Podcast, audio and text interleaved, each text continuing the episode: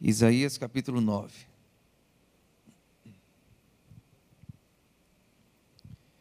Versículo 2.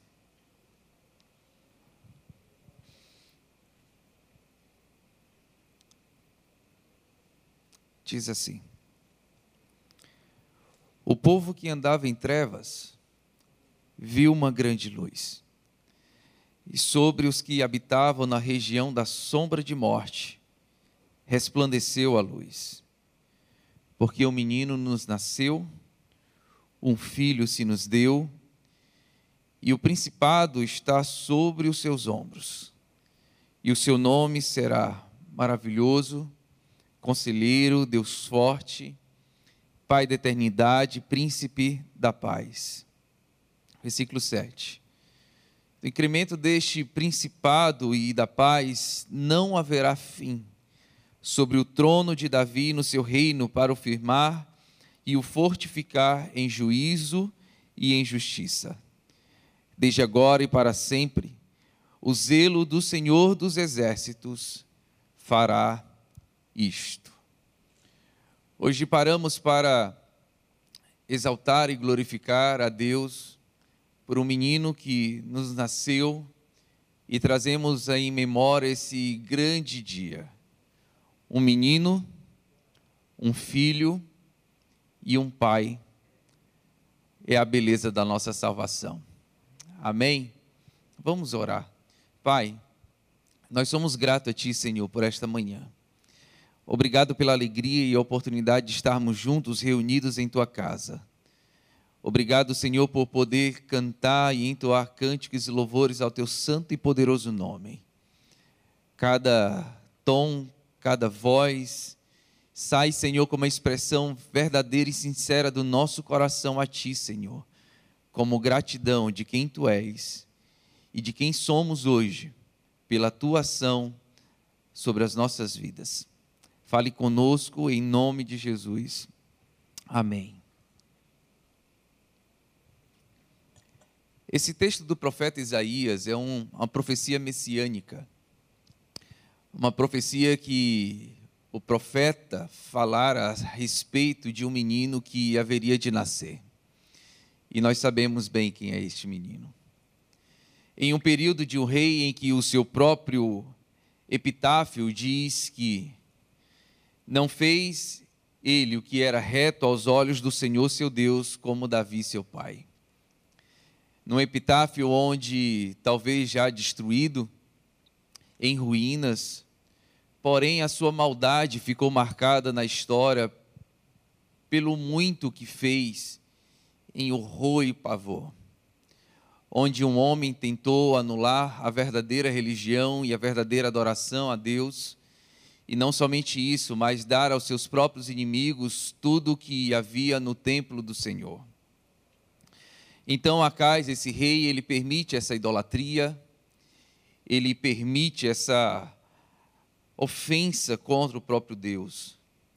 Em um período onde o povo estava buscando viver as suas vontades, satisfazer as suas completas vontades, custe o que custar. Onde o próprio profeta diz que os homens estavam buscando satisfazer as suas paixões em sua fome, ao ponto de amaldiçoar o próprio Deus nos céus Contudo, viverão angustiados, com dificuldades, em completa aflição, com problemas e importunados, homens buscando satisfazer assim e vivendo em uma completa escuridão. Esses homens serão entenebrecidos de sua própria ansiedade, do seu constrangimento da sua aflição, da sua angústia, da sua opressão e dos seus apertos mais profundos e maltratantes da sua alma. E não simplesmente isso, esses homens seriam arrastados para a escuridão da mais densa treva. Então o homem, ele decide viver todos os seus dias pelos seus próprios caminhos. Os seus desejos intensamente queriam ser supridos a qualquer custo, pois todos pecaram e estão separados da glória de Deus.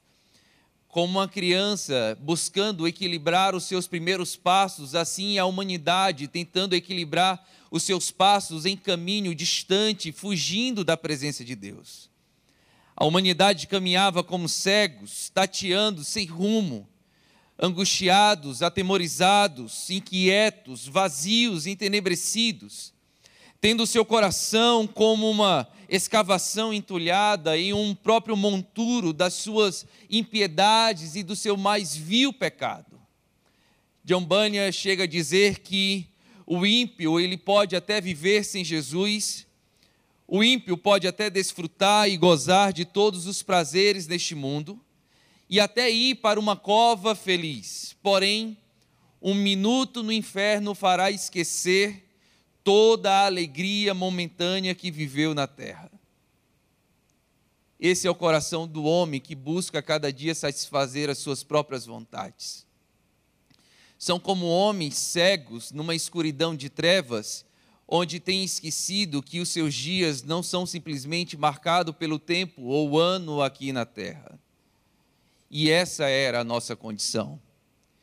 Porém, é desesperador olhar para todo esse contexto da humanidade e parar simplesmente nessas próprias palavras.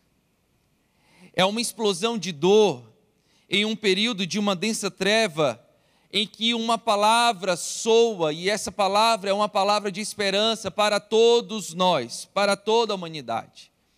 O profeta diz no capítulo 9, no primeiro versículo, que não haverá mais escuridão para aqueles que estavam aflitos. Se nós olhássemos apenas para a nossa condição humana e para a resposta de todas as nossas decisões e as nossas escolhas, e não obtivéssemos uma resposta ou uma palavra, uma afirmação de esperança para a mais densa aflição da escuridão, do coração do homem, a nossa vida seria marcada apenas como tristeza, angústia, sofrimentos e dores. Porém, em um tempo de mais completa e densa escuridão, onde o coração do homem estava completamente perdido em suas próprias vontades, como o profeta diz, tentando, como alguém com fome, saciar as suas vontades, ainda que gerasse em seu coração, em suas palavras, palavras de maldição contra o próprio Deus nos céus, vivendo uma vida angustiada, esse fim seria triste se não houvesse uma voz de esperança em meio a uma escuridão. E essa palavra é uma palavra que anima o nosso coração e que não haverá mais aflição, não haverá mais escuridão para todos aqueles que estavam aflitos. O tempo da eternidade do homem não mais deveria ser marcado pela tristeza angustiante, maltratante de uma eternidade sem Deus. Mas agora a humanidade tem a oportunidade, através da ação e do poder maravilhoso de Cristo Jesus, termos a esperança de uma eternidade com Cristo em glória. A terra que havia se envolvido por sua densa escuridão do pecado e o homem entenebrecido, cheio de sombra, em uma tentativa de satisfação do seu próprio ventre, foi sim atraído por uma grande luz. O próprio Jesus disse: Vinde a mim, todos os que estáis cansados e sobrecarregados, e eu vos aliviarei. Essa palavra é a palavra de luz que brilhou em meio às trevas, trazendo a esperança para todos aqueles que estavam aflitos em seus próprios deleites, em suas angústias, tentando suprir o mais vazio do coração que somente Deus poderia suprir.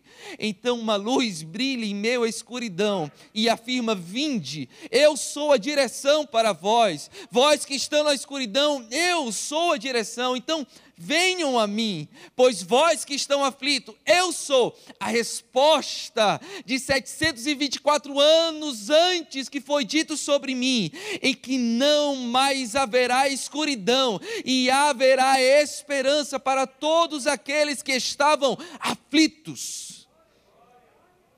Vinde a mim, todos vós que estáis cansados e sobrecarregados, aflitos e angustiados, e eu vos aliviarei.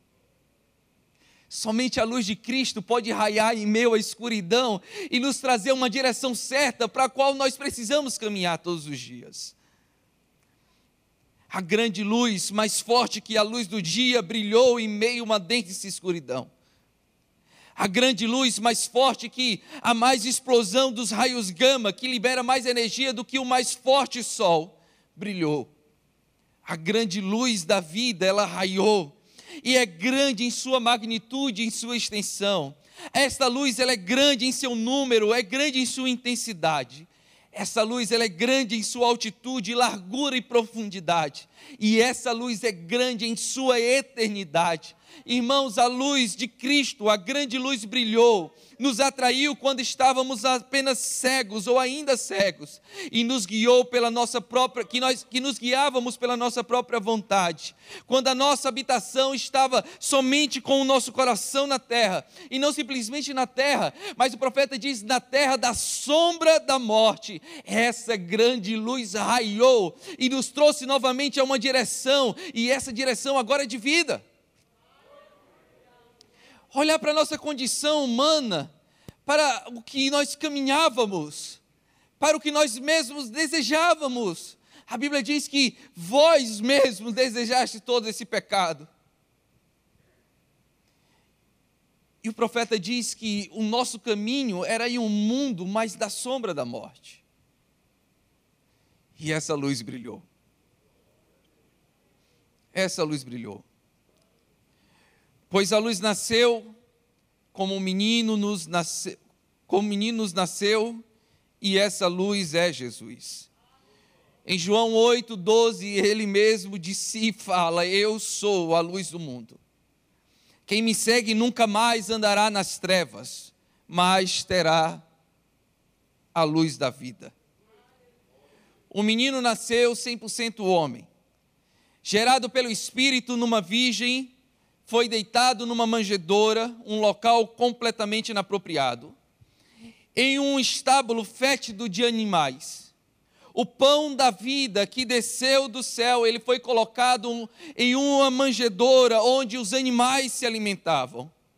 Antes, o homem Adão, que estendeu seus braços para pegar o fruto, como uma declaração de uma desobediência a Deus, Agora Deus, por sua graça e misericórdia, permite ao homem estender os seus próprios braços, mas agora para receber o Salvador que haveria de nascer. Esse homem, José, teve a oportunidade de viver algo diferente do que Adão viveu. No ato do nascimento de Jesus, já é sim a mais preciosa declaração de amor pela humanidade. O menino 100% homem, que sendo Deus, não teve por usurpação ser igual a Deus, mas aniquilou-se a si mesmo, tomando a forma de servo, fazendo-se semelhante a todos nós. E achado na forma de homem, humilhou-se a si mesmo, sendo obediente e até a morte, e essa morte é uma morte de cruz. E em tudo ele foi tentado e em nada pecou. Jesus, ele nos ensinou o caminho da eternidade. Agora, não só os nossos olhos foram iluminados, mas o nosso coração foi atraído pelas suas cordas de amor.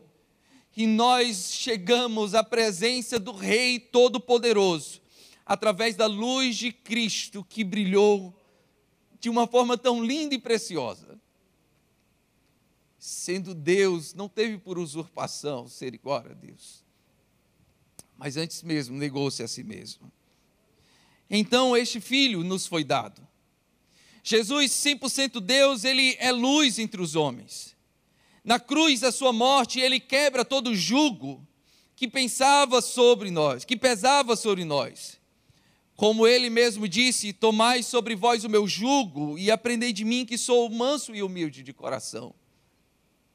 E encontrareis descanso para a vossa alma, porque o meu jugo é suave e o meu fardo é leve. Antes, com a nossa alma aflita e angustiada, agora eu e você podemos ter a certeza de um descanso, de um descanso da nossa alma causada, de uma angústia causada pelos nossos próprios pecados, porque todos somos pecadores. Porque Deus ele amou o mundo de uma tal maneira que deu o seu único filho, para que todo aquele que nele crê não pereça, mas tenha vida eterna. Pois o Deus que renunciou à sua glória, esse Deus veio como menino, se entregou como filho para cumprir uma vontade, e essa vontade é do Pai. Irmãos, ele mesmo disse em João 6,40: De fato, a vontade do meu Pai é que todo homem que vir o Filho e nele crê, tenha a vida eterna, e eu o ressuscitarei no último dia. O menino nasceu, um filho se nos deu, para cumprir uma vontade, a vontade do Pai, para que todo aquele que nele crê receba a vida eterna. E que no último dia, assim como o Filho ressuscitou, todos aqueles que estiverem em Cristo Jesus também ressuscitará. Oh, Jesus.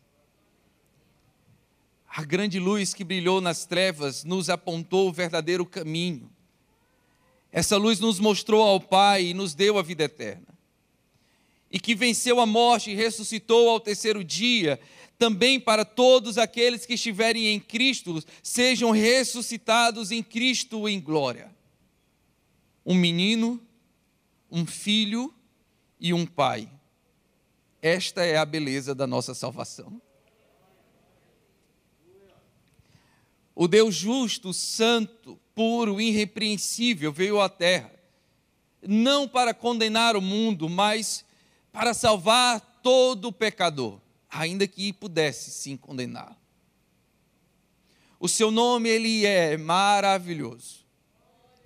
O seu nome é conselheiro, o seu nome é Deus forte, Pai da eternidade príncipe da paz. Maravilhoso, pois sua obra é uma obra inexplicável. A sua ação é uma ação grande para a libertação de toda a humanidade, e esta obra maravilhosa ela é inescrutável. Este Deus forte, Ele é o, o Deus onipotente que nos dá segurança a todos aqueles que precisam estar seguros. Pois aqueles que andam sem Cristo Jesus andam como se seus dias fossem marcados por completa ameaça, porque não estão firmados em uma segurança, em uma torre forte que é Cristo. Quantas vezes nosso coração é depara, se depara com sentimento de insegurança, de instabilidade? Como? Se não for sem a segurança e proteção de Cristo. Mas aqueles que estão em Cristo estão seguros e firmados em uma rocha, e a sua mão protege, envolve e guarda.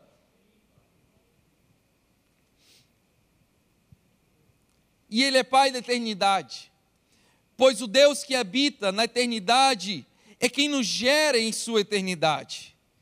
O próprio Isaías 57, de 15 diz: Porque assim diz o alto e sublime, ou sublime, que habita a eternidade, o qual tem o nome de santo, habito em alto e santo lugar.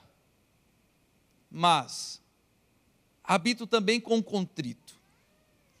Eu habito também com abatido de espírito para, ou seja, com um propósito, vivificar o espírito dos abatidos e vivificar o coração dos contritos. E eu lhe pergunto, irmãos, será que alguém poderia explicar na humanidade que amor é esse? Como um Deus tão maravilhoso e poderoso poderia, se não pelo seu próprio amor, como muito que nos amou? Abrir mão do seu trono de glória, abrir um espaço no tempo da eternidade, neste princípio em que a humanidade vive, e poder declarar e se apresentar este amor de uma forma tão maravilhosa e inexplicável. Pois um menino nos nasceu, um filho se nos deu, e a ação do Pai em ressuscitar o seu filho e trazendo a esperança para a humanidade é algo tão precioso e importante. E o Deus que habita os lugares mais altos e sublime. Esse Deus faz uma menção de não somente habitar em um local alto, não somente está em um local sublime, mas está também em vós. Estar nos aflitos, estar naqueles que estão abatidos de espírito, com o propósito de vivificar o espírito abatido e todo o coração dos contritos. E esse Deus, Ele é o nosso príncipe da paz. A paz que nenhuma instituição ou organização poderia nos dar. A paz que nenhum homem sequer nessa terra poderia assim nos trazer. A paz que somente Deus em seu Filho Jesus poderia dar ao seu povo. Só Jesus é o único que, mesmo em um mundo tão atribulado, poderia dizer: Eu deixo com vocês a minha paz. A minha paz eu vos dou não como o mundo costuma dar. Não se turbe o vosso coração e nem se atemorize. Como pode alguém dizer isso para cada um de nós se não fosse o nosso príncipe da paz?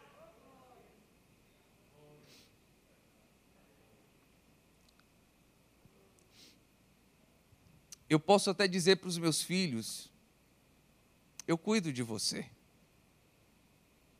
E eles podem até gerar confiança e expectativa num pai. Mas eu, como um pai, que disse que cuidaria dele, eu posso perdê-lo porque sou um pecador limitado. Mas Jesus não.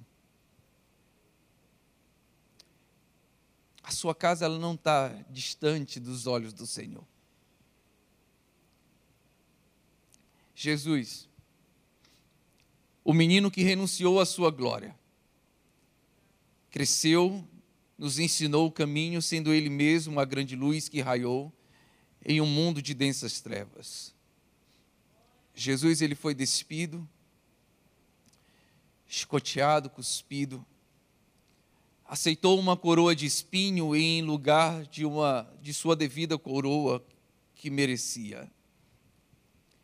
Jesus ele foi morto entre ladrões.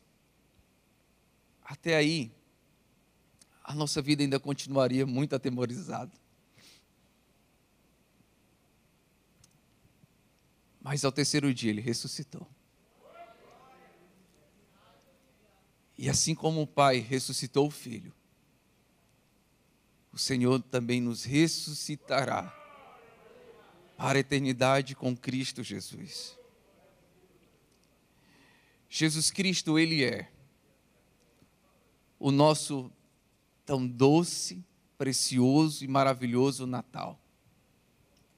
Qual é o seu Natal? Você pode ficar em pé, por favor.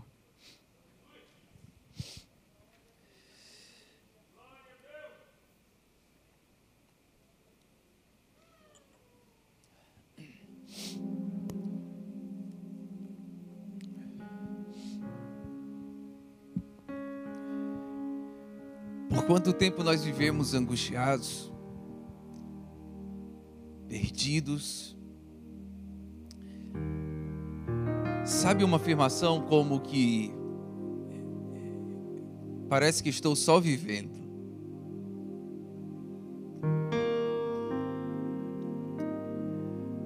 A luz de Cristo brilhou. A mais densa treva, escuridão do pecado da humanidade não poderia parar ou apagar a luz de Cristo. E a luz de Cristo está brilhando. E continuará brilhando. E essa manhã talvez você entrou aqui como que se vendo nessa condição da humanidade. E estávamos assim. Porém, pela ação de Cristo na cruz do Calvário, ela nos trouxe vida e vida em abundância. É promessa dele. Eu estarei no meio deles, no meio de vós e trazendo a paz, o alívio para todos os corações aflitos, todos que estão angustiados. E ele mesmo fez essa declaração. Jesus, durante todo o seu tempo na terra, Sua afirmação era resposta em todas as profecias, com um propósito: cumprir a vontade do Pai, de dar vida a todos aqueles que estavam mortos em um mundo da sombra da morte.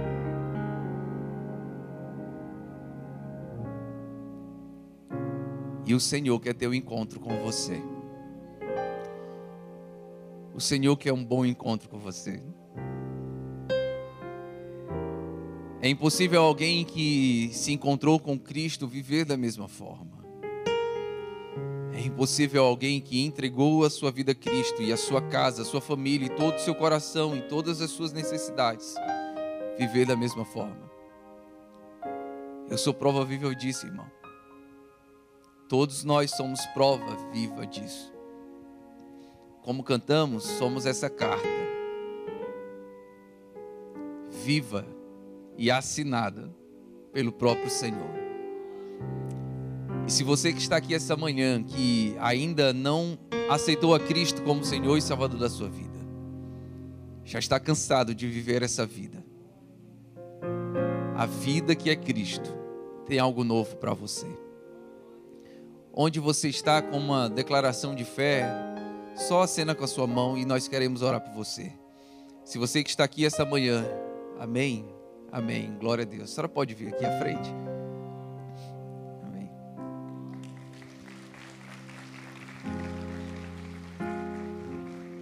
Mais alguém nessa manhã gostaria de aceitar a Cristo como Senhor e Salvador da sua vida? Ou se reconciliar com o Senhor? Onde você está? Você que, por algum motivo, distanciou seus passos do caminho da eternidade, é simples fazer essa avaliação. Olhe quem você era.